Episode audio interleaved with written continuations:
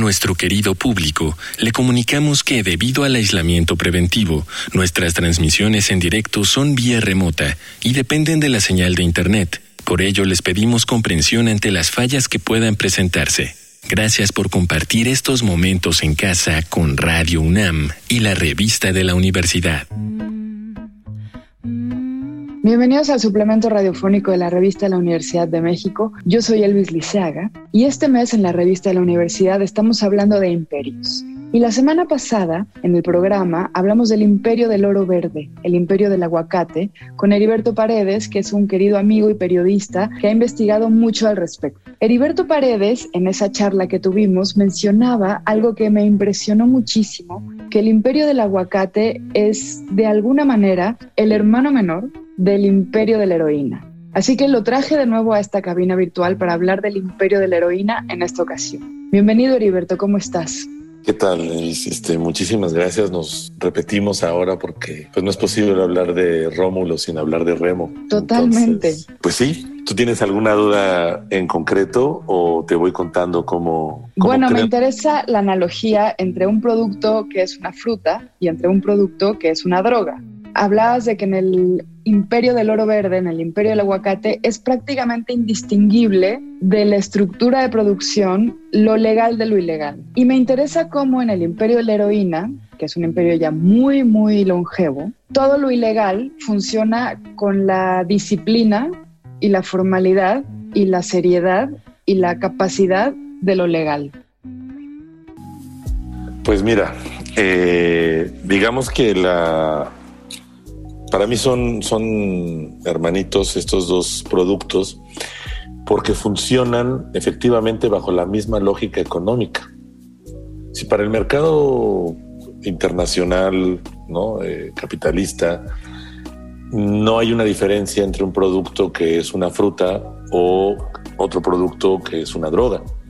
Si tienen el mismo comportamiento en su producción, en su distribución y en su venta, eh, tienen la misma lógica. Es decir, se necesita mano de obra barata para producirlo en gran cantidad, eh, adueñarse de extensiones de tierra y generar las condiciones legales o ilegales, violentas o pacíficas, pero no generalmente violentas, para su producción. Y luego en ese sentido empezar a buscar rutas de distribución, cómo moverlo en donde el mercado sea más pujante. Y en este sentido, Estados Unidos, eh, que es una sociedad hiperconsumista, hiperdemandante de todos los productos que le... Eh, eh, así como se ha generado una demanda excesiva del aguacate, con esta idea de su bonanza, ¿no? de, de sus propiedades nutritivas, así se genera otro mercado en el tema de la heroína. El fentanilo vino a cambiar un poco esta situación, pero hasta antes de esa droga sintética, la heroína también tenía un mercado, o tiene un mercado eh, muy poderoso, un poco invisible en el sentido de que efectivamente el aguacate se vende en una tienda, en un supermercado, en boutiques, y la heroína se vende en la calle, o con distribuidores especializados que van a tu domicilio, que te encuentran en ciertos puntos. Pero la demanda es impresionante. Basta ir a, ciudades en donde se concentra todo este consumo. Pienso en Portland, pienso en Los Ángeles. Eh, Nueva York es un poco menos, aunque hay ciertas zonas de Nueva York que están fuertísimamente controladas por el consumo de la heroína. Eh, Indiana, Montana, son ciudades en donde se consume muchísima heroína. Y entonces toda este, esta gran demanda de la heroína mexicana, que es barata y de buena calidad, domina y genera que toda la maquinaria de producción, que funciona igual para el aguacate, se ponga en funcionamiento para la distribución y venta de heroína. La diferencia, por supuesto, es que todavía la heroína no es un producto visible, ¿no? Públicamente. Eh, no vemos anuncios promocionando.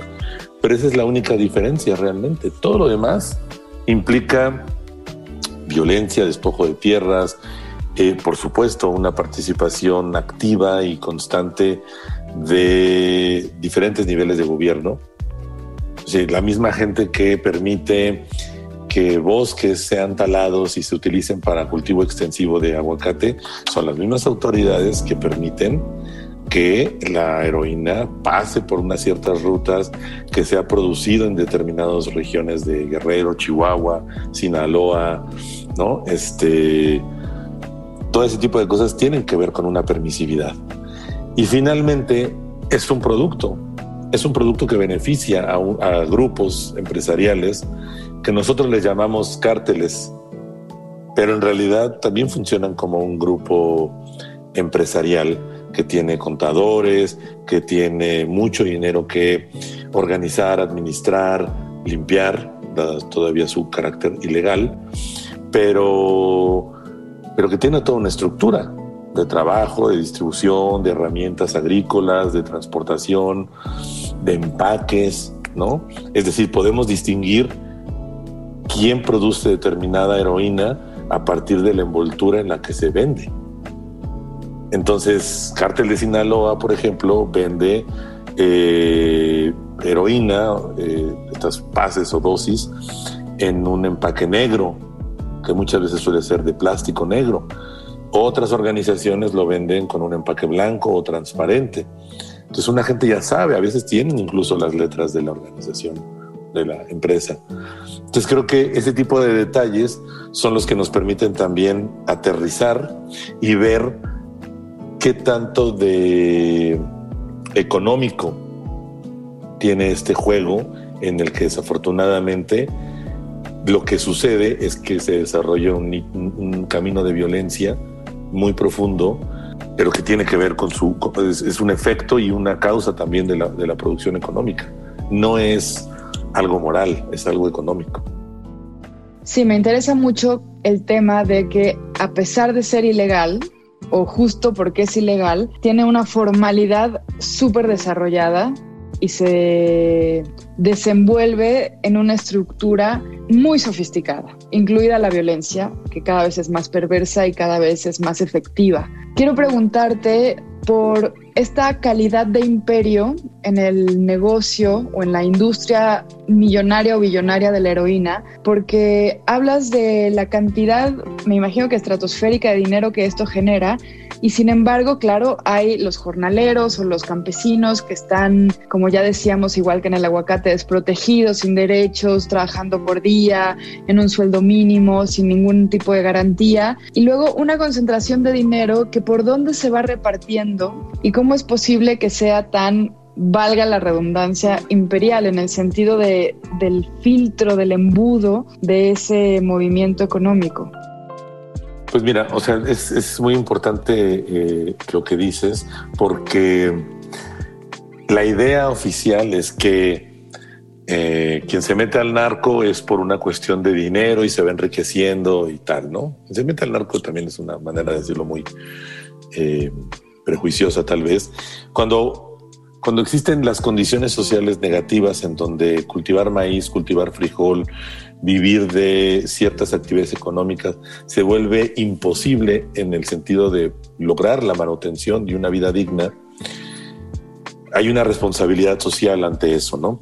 Y después, pues claro, un sueldo de dos mil o tres mil pesos, cinco mil pesos a la semana, es mucho más de lo que podrían conseguir con cultivos legales ni siquiera es tanto dinero.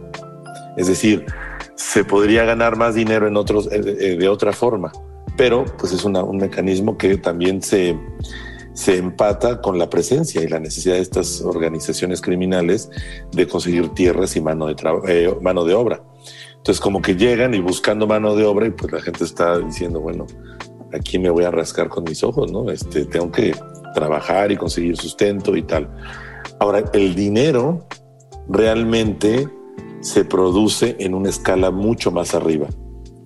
O sea, ya cuando concentras, por ejemplo, la producción de goma de opio de todo un estado, suponiendo de Guerrero, entonces empiezas a cotizar, como si fuera la bolsa de valores, cuánto cuesta el kilo de goma de opio en Guerrero, cuánto cuesta mil kilómetros más adelante en la frontera y cuánto cuesta cruzando del otro lado de la frontera y cuánto cuesta en el lugar de consumo. hay una serie de categorías que van aumentando el precio debido a la dificultad, entre comillas, dificultad de transitarlo, de, trasladarlo y de la necesidad de pagar. Es decir, aquí todo el mundo gana. Las aduanas, los cuerpos de policía, eh, los niveles de los funcionarios de gobierno, los empacadores, todo el mundo gana. Puede ser poquito, pero luego hay gente que sí tiene que una, ganancia estratosférica. O sea, el precio de la goma de opio en Guerrero puede ser, puede ser 100 veces más caro en la frontera.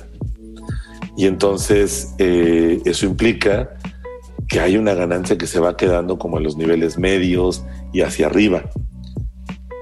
Es demasiado dinero.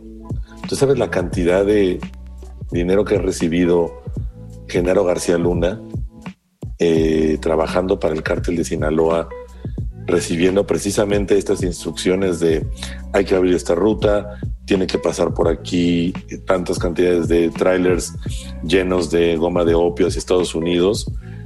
O sea, son cantidades estratosféricas que a veces ni siquiera podemos imaginar. Entonces hay una estructura jerárquica desde el gobierno, hay una estructura jerárquica desde las organizaciones criminales o empresariales ilegales que permite que este dinero sea... O sea, hay una imposibilidad de contabilizarlo porque no pasa por ninguna institución eh, bancaria oficial, al menos no todo el dinero, pero de que llega a muchos lados, llega. ¿Cuál es, en tu opinión, si es que la hay, la salida diagonal, solución, diagonal, esperanza, ¿Tú ves cierta posibilidad en la legalización? ¿O en Yo creo que la, legalización de estas sustancias que llamamos drogas eh, tiene que venir acompañada de un proceso de educación, de asimilación social, de manejo. Es decir, porque si no se vuelve legalizar un negocio. O sea, vamos a volver empresarios a los miembros de organizaciones criminales. Y eso, no, es decir, no tengo una, actitud moral respecto a eso, solamente que en términos de salud pública, eh, pues va a ser igual de fácil ir a comprar heroína que marihuana o que cigarros.